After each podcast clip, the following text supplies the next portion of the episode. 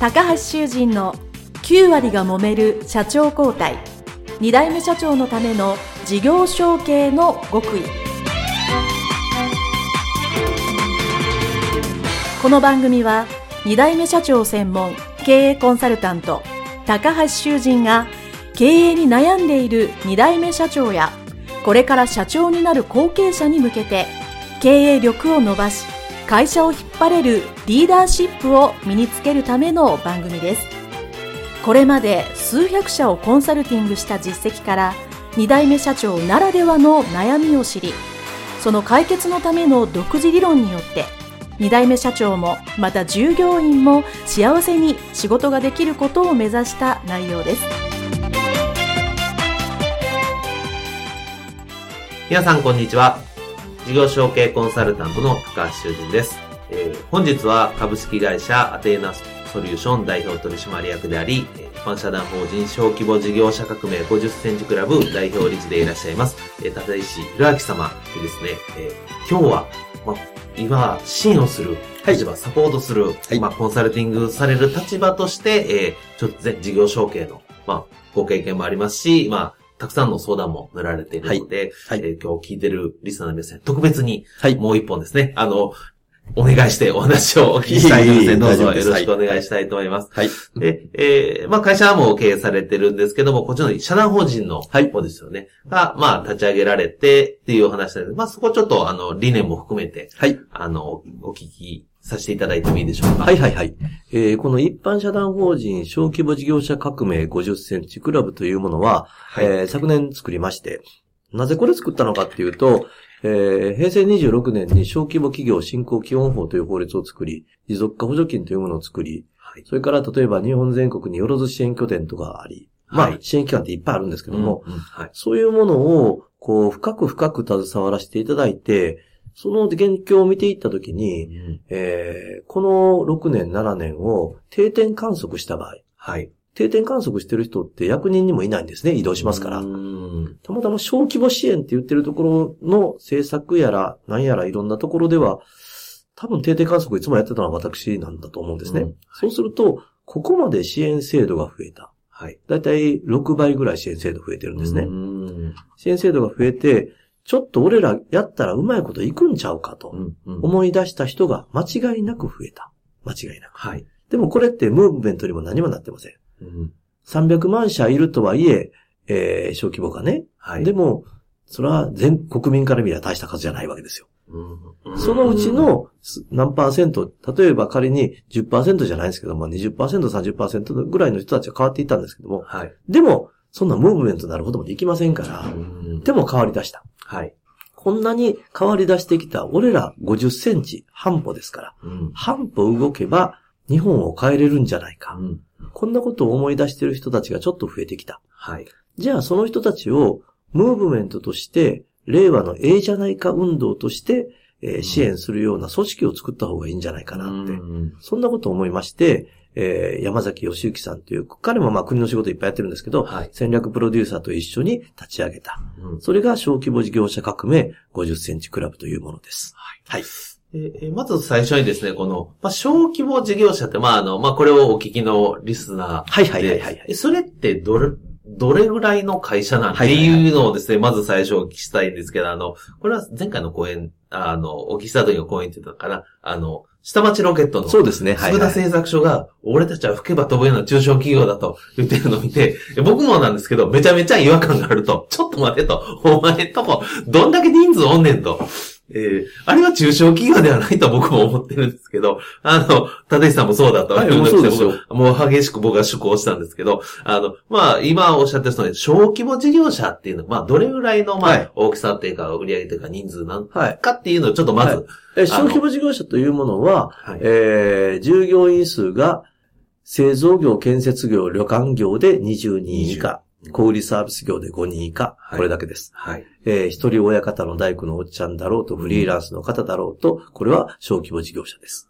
で、今までの日本の政策っていうものは、あの、先ほどおっしゃられたように、えー、佃製作所、下町ロケットが下町の中小企業の町工場って言いますが、うん従業員が200人おって、売り上げ100億あって、それれ大企業ちゃうんか。淡路島で何社あんねんっていう話です。はい。で、それが、そこのところの施策をすることが、日本の国の中小企業支援だった。うんで、それ以外のちっちゃな企業、父ちゃん母ちゃん企業のところの支援策はほぼほぼなかった。うん置き去りにされていたというのが現状だった。はい。じゃあ、ここのところに光当てなあかんのちゃうかっていうことで、法律までもできて、えそこで支援策が始まったっていうことですね。そうですね。まあ、ね、その製造業で、まあ20人か、20人って言うとね、まあまあまあ、その、そうですよの、いわゆる町とか市で言ったら、そこそこの会社やと思うんですよ。。そうですよ。あの、小規模って一応名前はついてますけど。ね僕の中で、は、淡路島が基本ですからね。で、すあの、この前の録音でもおっしゃっていたやつ。っていうことは20人分給料払わなあかんと。20人分の給料ってまあまあな毎月の金額になるから、そうですよもうそれだけの売り上げがいると考えると、決してそんなに小さいわけでもないし、はい。まあ、小売業でも5人、まあ、要は社員さんがいるとなると、そう、それなりに。それなりです。それなりです。はい。うん一店舗でもそれなりの大きさがあるし、まあ、複数店舗も。うんまあ、うちも複数店舗やってたので、あの、8人ぐらいいましたけど、それ3、4店舗ぐらい最大やってるとそれぐらいなので、5人だと結構ね、うん、そうです、そうです。あの、皆さんが思ってる以上に、まあ、おちょっと、まあ、皆さんが見えてる範囲の。中では割ともう小、いわゆる国の施策な小規模企業はい、そうです。になるそうです。し、そうです逆にその見えてるき企業さんとかね、知ってる企業さんがそれ全部50センチでも良くなったらうん、だいぶこう、そういうことですね。特に地地域、地方では変わりますよね。だから大体小規模事業者っていうのは中小企業全体のざっくり9割なんですよ。うんうん。9割きれいくらいなんですけども、まあまあ9割として、9割ですよ。うん。本当に。はい。8割違うんですよ。9割ですから。9割が父ちゃん母ちゃん企業かもしくはそれよりちょっと大きい。うん。だから、ここの人たち300、今で300万社以上いるんですけど、はいこの人たちが全部とは言わないですけど、そのうちの2分の1でも3分の1でもええから、うん。ちょっとだけね、はい。半歩動いて、1日の売り上げが、例えば1万円うん。違えば、うん5000円違えば、もしくは利益が1万円5000円違えば、やっぱり何十万かのお金が変わる。はい。それ、お父ちゃんの小遣いになる。うん。それ資金繰りに回せるってなったら、やっぱり世の中変わると思うんですね。はい。このレベルなんだけれども、でも僕は300万社もいますから、はい。これちょっと変わるだけで日本変えれるんちゃうかって。うん。うん。そうすると、なんかこう、ムーブメントにしたいんですね。うん。うん、俺らちょっといけるんちゃうっていはいう自己肯定感ですよね。うん。はい。どうせ俺らなんてって思わはる方いっぱいおるんで、はい。その気持ちも田舎の出身ですからよくわかります。でも、それで5000円1万円変わって本当に変わるんだったら、俺でもちょっといけるでって思うような自己肯定感を上げてほしい。はい。で、そこに国が支援策後押しするのをいっぱい作ってるんで、うん。でもこれは経済政策ですから、あの、弱者救済じゃないので、うん。うん。僕は国の役人じゃないですけれども、あの、経営者の方々におっしゃ、申し上げてるのは、あの、自分で取りに行ってくださいねって。うん。うん。だって、商売だと思ったら誰も教えてくれないじゃないですか。はい。だから自分でやるしかないから、うんそれは地元の商工会、商工会議所、もしくは公的な支援機関いっぱいありますから、はい。自分で半歩動いてうん、取りに行って、自分で計画をちょっと作る。うん。ちょっとちゃんとやってみる。はい。ちょっと売り上げを上げるために宣伝する。なんかそう言ってるところの支援策あるから、そこにななんかうまく乗っかって、うん。それで変えていってくれたらなって。はい。で、変えていって変わった人たちが日本全国にやっぱり数十万社出てきてるんで、うんあ、これはチャンスだなと思っているということです。はい。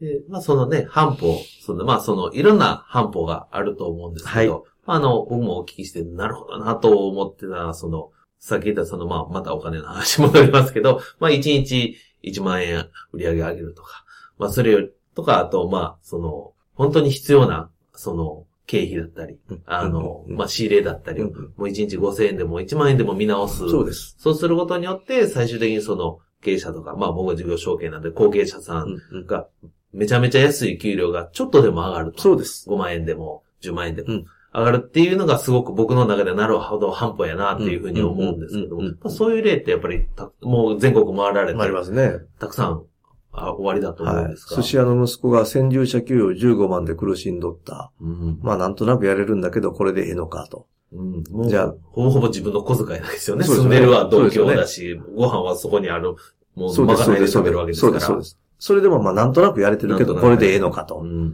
で、その時に、2倍になったら頑張れるかって聞いたら、2倍になったら頑張りますよって言わはったから、うん。そしたら、あと15万。うん。ということは、1日5000円。うん。1日5000円利益出したらええんやなって。うん。で、厨房行ったら、ずさんな仕入れ、うん。ずさんな管理。なんでこんだけ明日休みやのにトロがあんのか。うん自慢したかっただけ。魚屋さんの言いなりで自分のとこの売り上げ関係なしに適当に魚を仕入れてる。うん。余ったらまかないで食べたらええわ、と思ってやってる。うん自分が飲んだビールは伝票につけへんから、うん仕入れと、えー売ったもんが数が合わへん。うん。これ大半ですから、うん。その人たちがほんのちゃんとやって、これいっぺんちゃんと見直してみようよって、今日一日でこれ5000円ぐらいなかったかって。うん。うん。はい。これ3000、5000あるやろって。うん。これ毎日のことやんか。これちゃんとやったら10万、15万ぐらい給料出えへんか。うん。それちゃんとやってみようよっていうことを言って、そしたら気づいて、きちんと管理してやり出して、えーまあ2倍どころじゃないぐらいの給料まで彼は行きましたけども、そんな風に変わってはるんですね。はい。